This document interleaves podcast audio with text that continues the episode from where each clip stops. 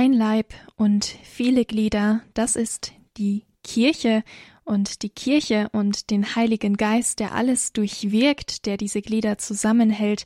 Darauf schauen wir heute in dieser Katechismus-Sendung, was wir glauben, der Katechismus erklärt bei Radio Horeb am Donnerstagnachmittag.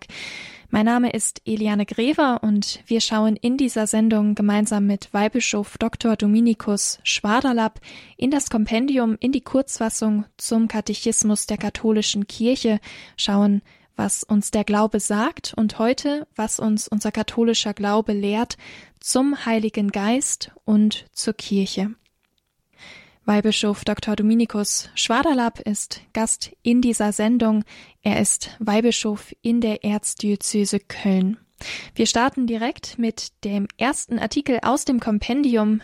Da lesen wir unter der Nummer 145 die Frage, was tut der Geist in der Kirche?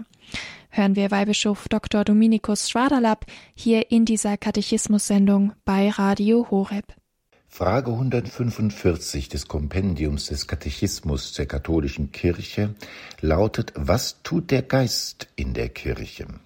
Die Antwort, der Geist erbaut, beseelt und heiligt die Kirche. Als Geist der Liebe gibt er den Getauften die durch die Sünde verlorene Ähnlichkeit mit Gott zurück und lässt sie in Christus aus dem Leben der heiligsten Dreifaltigkeit leben. Er sendet sie die Wahrheit Christi zu bezeugen. Er stimmt sie in ihren wechselseitigen Aufgaben aufeinander ab, damit alle die Frucht des Geistes bringen. Der Geist erbaut, beseelt und heiligt die Kirche. Der Geist erbaut die Kirche. Vielfach wird die Kirche als eine menschliche Zusammenkunft gesehen, als ein Werk von Menschen. Kirche lebt von unten, sagt man hier und da. Doch das ist nicht die Kirche, so wie Christus sie gegründet hat. Sie baut auf dem Fundament des Heiligen Geistes auf. Der Stifter ist Jesus Christus. Sie lebt von Gott her. Was wir Menschen tun, das ist manchmal allzu wenig, und wenn wir könnten, würden wir sie wahrscheinlich zerstören. Die Kirche lebt und wird aufgebaut durch den Heiligen Geist. Beseelt, die Seele ist das Lebensprinzip des Menschen. Wenn Seele und Leib sich trennen, dann ist der Mensch gestorben. Das Leben in der Kirche, nicht nur das Auferbauen der Kirche, ist durch den Heiligen Geist gewirkt. Immer dort, wo wir den Glauben treu bezeugen, immer dort, wo wir tatsächlich versuchen, unser Herz zu erheben und mit dem Herrn in Kontakt zu treten, ist der Heilige Geist am Werk. Überall dort, wo die Liebe gelebt wird, ist der Heilige Geist am Werk. Der Heilige Geist ist nicht sichtbar, so wie die Seele nicht sichtbar ist, aber er ist so wichtig, weil alles von ihm abhängt und er der Kirche zugesagt ist. Der Geist heiligt die Kirche. Wir glauben an die heilige katholische Kirche. Heiligkeit, ja, wenn wir auf das Leben der Christen schauen und auf das eigene Leben, dann ist da manchmal nicht so viel an Heiligkeit zu finden, jeweils nicht so viel, wie es sein sollte. Und dann entstellen wir eher das Bild der Kirche, als es zu verschönern und zum Strahlen zu bringen. Der Heilige Geist ist der, der uns immer wieder den Geist der Umkehr gibt, der uns immer neu verbindet mit Jesus Christus, der die Einheit mit ihm wiederherstellt, so dass wir wirklich ansatzweise heilig sein können und das, was die Kirche ist, auch in unserem Leben vollziehen. Das ist Geschenk und Auftrag. Wir sind geheiligt, das heißt hineingenommen in die Gemeinschaft des dreifaltigen Gottes. Wir sind keine Außenseiter, keine Ausländer in Gott, sondern wir gehören zu ihm ins Innerste hinein. Wir sind, um es vielleicht einmal salopp zu formulieren, in die DNA des, der Dreifaltigkeit eingeschrieben. Aber es ist nicht nur Geschenk, sondern auch Auftrag. Denn der Herr respektiert unseren freien Willen und er möchte unser freies Ja zu dieser Gemeinschaft. Der Heilige Geist, er belebt, er baut auf. Er ist der, der heiligt, aber er tut dies nicht gegen uns oder über unsere Köpfe hinweg. Er bevormundet uns nicht. Er will unser freies Ja. Weihbischof Dr. Dominikus Schwaderlapp hier im Katechismus bei Radio Horeb zum Heiligen Geist, der in der Kirche wirkt. Wir hören jetzt ein Lied von Timo Langner, Heiliger Geist, weil es textlich so passend ist, der Heilige Geist der die Kirche durch die Zeit leitet und schauen danach auf eine weitere Frage im Kompendium zum Katechismus der katholischen Kirche über den Heiligen Geist.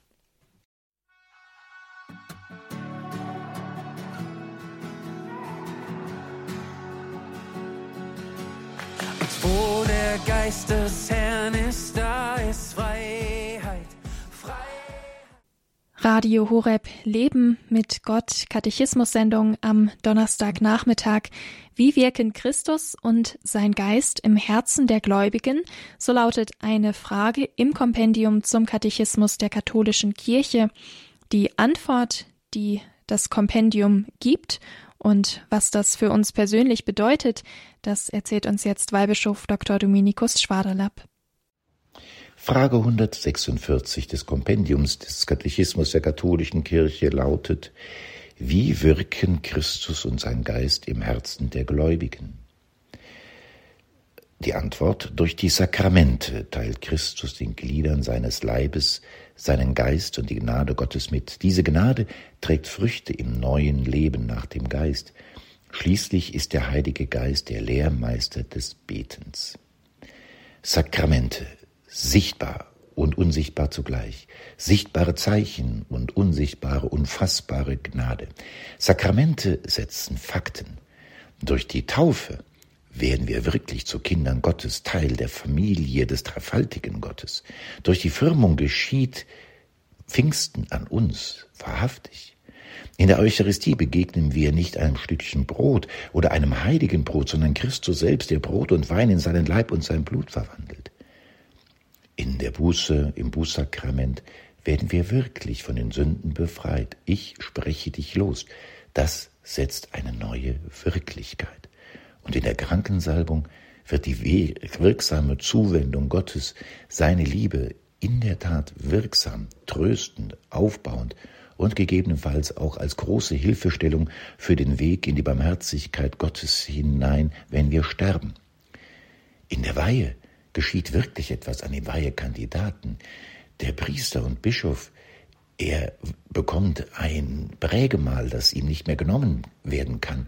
Und dieses Prägemal versetzt ihn in die Lage, Christus seine Stimme zu leihen, wenn er die Sakramente spendet.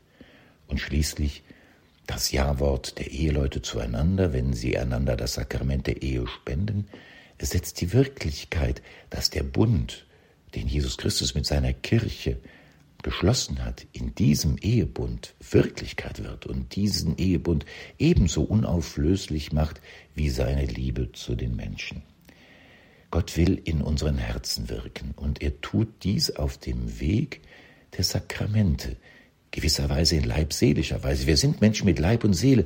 Wir sind nicht nur auf den Geist angewiesen, sondern auch auf sichtbare Zeichen. Beides zusammen vermacht die Sakramente aus über das Äußere zum Inneren, über den Leib in der Seele. Die Liebe Gottes ist ausgegossen in unsere Herzen durch den Geist, der uns geschenkt ist, sagt der Apostel Paulus. In den Sakramenten wird dies geschenkt, bestärkt und belebt, so dass wir wirklich in der Gemeinschaft mit Gott leben können. Es ist so schön zu wissen, dass auch wenn wir es nicht spüren, der Geist in uns wirksam wird. Ein besonders tröstliches Wort ist für mich das Wort des Apostels Paulus, der sagt, wir wissen nicht, worum wir in rechter Weise beten sollen. Der Geist selbst tritt für uns ein mit Seufzen, das wir nicht in Worte fassen können. Manchmal ist das Beten auch harte Arbeit. Es ist nicht so leicht. Die Gedanken wollen anders wohin, das Gefühl ist überhaupt nicht präsent. Und was wir beten sollen, da kommt vielleicht auch nur ein Kauderwelsch heraus lassen wir uns nicht dadurch aus der Ruhe bringen. Der Geist selber tritt für uns ein. Ein wunderbares Geschenk der Gotteskindschaft. Weihbischof Dr. Dominikus Schwaderlapp hier in der Sendung Katechismus bei Radio Horeb über das Wirken Christi und das Wirken des Heiligen Geistes im Herzen der Gläubigen, der Glieder der Kirche. Die Kirche, das Wort Kirche, was bedeutet das überhaupt? Das fragt auch das Kompendium unter der Nummer 147. Hören wir jetzt dazu Weihbischof Dr. Dominikus Schwaderlapp. Die Frage 147 des Kompendiums des Katechismus der katholischen Kirche lautet, was bedeutet das Wort Kirche? Die Antwort, es bezeichnet das Volk, das Gott von allen Enden der Erde zusammenruft und vereint, um die Versammlung derer zu bilden, die durch den Glauben und die Taufe Kinder Gottes, Glieder Christi und Tempel des Heiligen Geistes werden. Ab und zu wird gesagt Kirche für allen. Das kann man richtig verstehen, denn das Wort Gottes richtet sich an alle Menschen und alle Menschen sind gerufen, Jünger Jesu Christi zu werden und wir sind gerufen, dafür zu sorgen, dass möglichst viele zu Jüngern Christi werden. Aber die Kirche ist eine Gemeinschaft derer, die verbunden sind durch den Glauben und die Taufe. Der Glaube ist die gemeinsame Grundlage, der eine Glaube, der in den vielen Völkern und Nationen bekannt wird – ob in Europa, Afrika, Asien oder Amerika, in den unterschiedlichsten Sprachen, in unterschiedlichen Formen, doch es ist derselbe Glaube. Er verbindet uns. Und die Taufe, jenes grundlegende Sakrament, durch das wir wirklich Kinder Gottes werden. Die Einheit der Kirche war und ist immer angefochten. Manche Geheimnisse unseres Glaubens sind schwer zu verstehen, passen nicht in das Zeitdenken, das Zeitgefühl einer bestimmten Epoche hinein. Und so war es immer die Versuchung, die Spannung, die dort zu finden ist, aufzulösen und an die jeweilige Zeit anzupassen. Der Glaube der Kirche ist etwas Vorgegebenes. Die Kirche lebt von dem, was sie sich nicht selbst gegeben hat, von dem Glauben, der ihr anvertraut ist von dem Heiligen Geist, der sie belebt. Ohne diesen Glauben würde die Kirche zerfallen. Sie ist die gemeinsame Grundlage. Und deshalb ist es so wichtig, um die Einheit zu ringen, um sie zu wahren, in Deutschland und in der Welt. Sichtbares Zeichen dafür ist Petrus, der Felsenmann und deren Nachfolger, unser Papst. Auch der Papst ist nicht der Herr des Glaubens, er hat zu bewahren, was ihm anvertraut ist. Er kann nicht den Glauben ändern. Er ist derjenige, der ihm ein Schatz anvertraut ist, aus dem wir schöpfen können für unser persönliches Leben und für das Heil der Welt. Die Einheit der Kirche, ein hohes Gut, der Herr mahnt uns dazu, diese Einheit zu wahren, und er bittet den Vater darum in höchster Not, lass sie eins sein, wie wir eins sind. Die Verbindung mit dem dreifaltigen Gott ist die Ureinheit. Wir sollen so verbunden sein, wie untrennbar Vater, Sohn und Heiliger Geist verbunden sind. Lassen wir uns nicht von den Fliehkräften in dieser Welt auseinanderreißen. Ringen wir und beten wir um die Einheit. Wir können sie nicht machen. Einheit ist nicht das Ergebnis eines Kompromisses, so wenn Tarifverhandlungen geführt werden. Einheit ist eine Frucht des Gebetes, ein Geschenk Gottes, das unser Mittun verlangt. Weihbischof Dr. Dominikus Schwaderlapp hier bei Radio Horeb, Weihbischof in der Erzdiözese Köln. Er schaut mit uns in das Kompendium, die Kurzfassung zum Katechismus der katholischen Kirche, liest mit uns Artikel über die Glaubenslehre der Kirche, heute zum Thema die Kirche und der Heilige Geist. Wir hören jetzt etwas Musik und schauen dann auf einen weiteren Artikel, in dem es um die Bilder und Namen für die Kirche geht.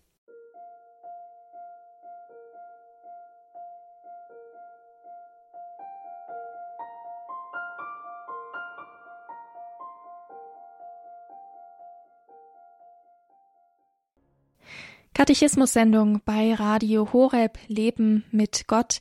Was wir glauben, der Katechismus erklärt.